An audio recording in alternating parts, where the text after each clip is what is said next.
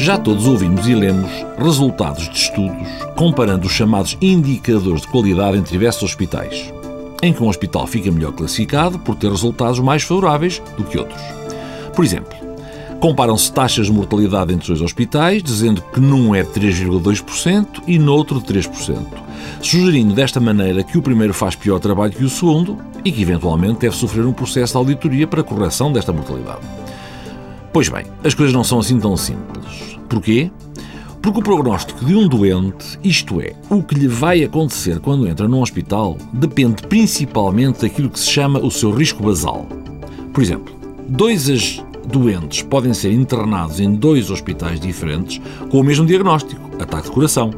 Mas no primeiro caso, ser um doente com 70 anos, diabético, hipertenso, fumador e obeso, e no segundo ser um homem de 40 anos sem fatores de risco. Ora, o resultado no primeiro caso vai ser provavelmente pior do que no segundo, já que esse paciente está muito mais doente, o tal risco de base, e o impacto do ataque de coração pode ser muito mais grave. Este fenómeno também se verifica em méritos individuais. Por exemplo, os melhores cirurgiões têm por vezes piores resultados, precisamente porque operam pacientes muito mais doentes que os cirurgiões menos experientes não podem operar.